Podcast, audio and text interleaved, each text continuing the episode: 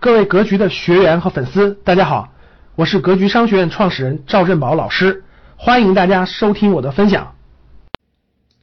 房地产的大趋势过去了，各位，大趋势过去了，开发商也会面临很多问题，因为他他那个资金量，他那个银行的欠欠债很高，欠债很高，风险很大啊。所以呢，这个对中央明确说了两两件事，第一件事。不靠房地产去拉动经济的短期增长。第二件事，不搞大水漫灌。什么叫大水漫灌？就是货币发行，就大量的印钱。这两件事都不搞，你放心，房地产没有说暴涨各方面的可能性没有的啊，也不能搞了。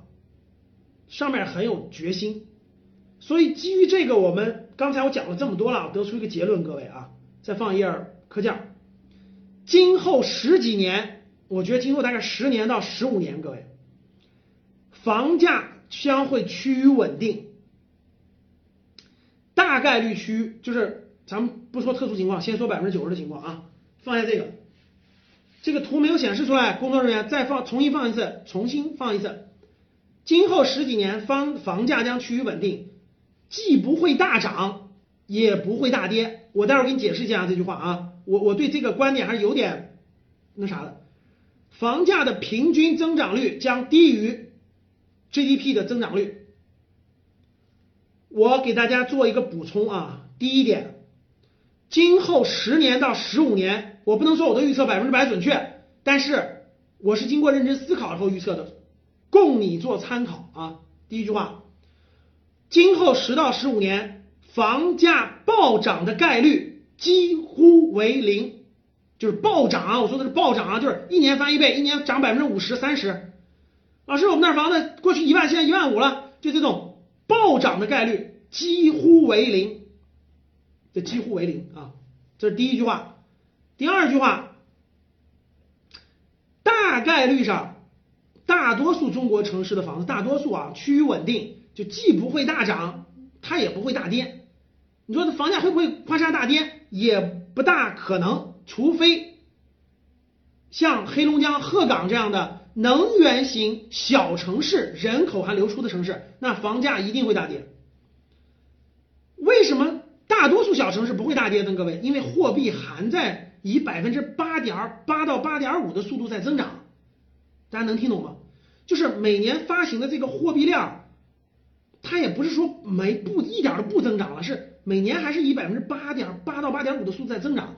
所以小地方的房子，大家看，我给大家举个例子就明白了。货币还是越来越多的，但是呢，你小地方的这个这个货币，假设这个地方人口，各位，假设这个地方人口是流出的，这个城市的一方面是供需关系，房子供大于求了，整体上是缓慢下滑的。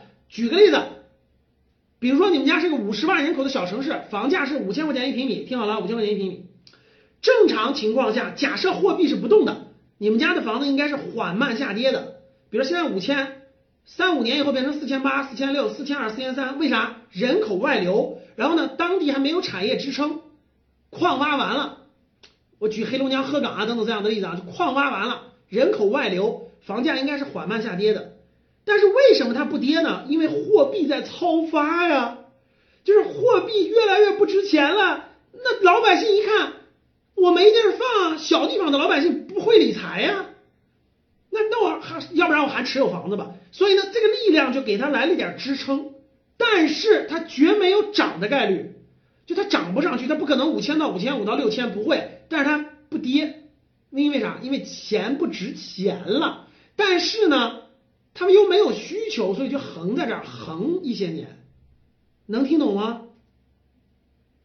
听明白了吧？听明白给我打一，就是小地方全国。大多数中小城市都是这么个情况，就是我的房价虽然是七八千，但是呢，你让它跌它也跌不下去，因为货币在慢慢贬值。你让它涨也涨不上去，没有产业支撑，没有劳动力，没有新人口进来，它就横在这个地方，大概横着。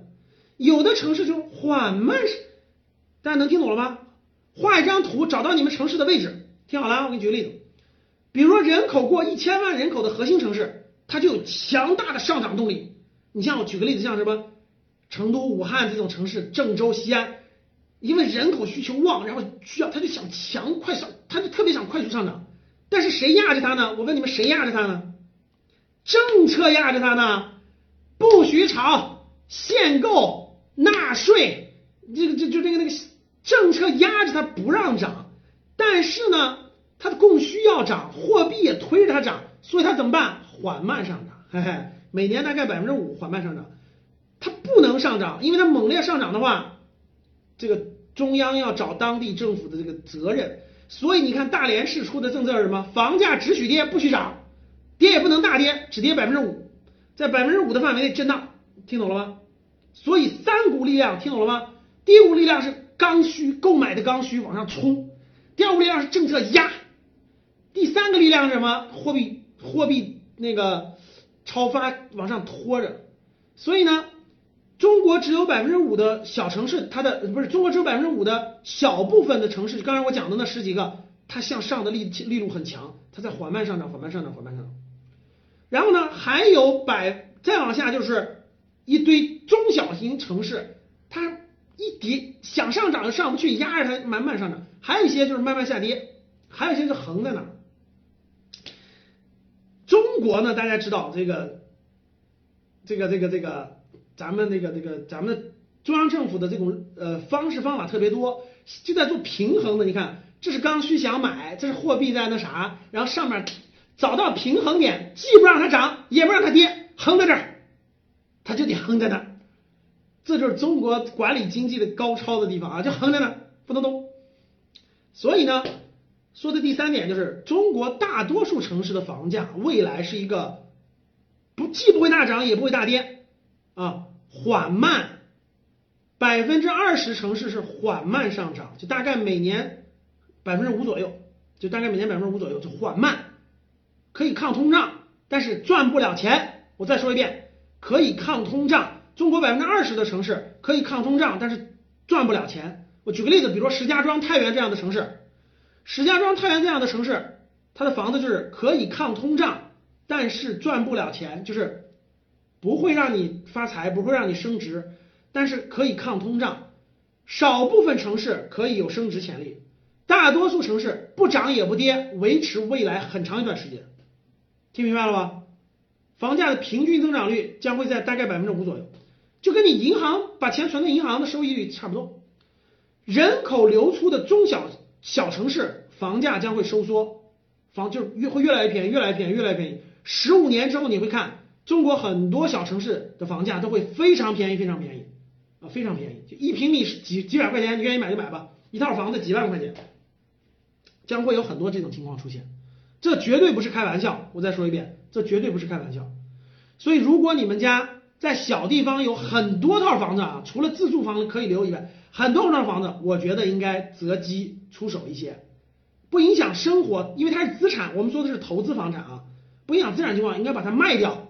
怎么办？换到人口达到一千万左右人口城市的房子去，能听懂吧？做一个腾挪的动作，腾挪的动作。再说一遍，如果你们家生活在小地方，房子还很多，做一个腾挪的动作，还是房子换，换，能听懂吗？换可以啊，但是不要。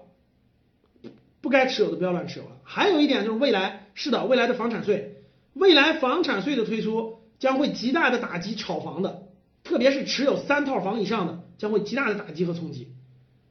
啊，房产税我们不作为重点了，我的课程当中讲过了，这就作为重点了。好了，讲了这么多了啊，这教室里现在有两万六千人，感谢大家，感谢大家的收听，本期就到这里。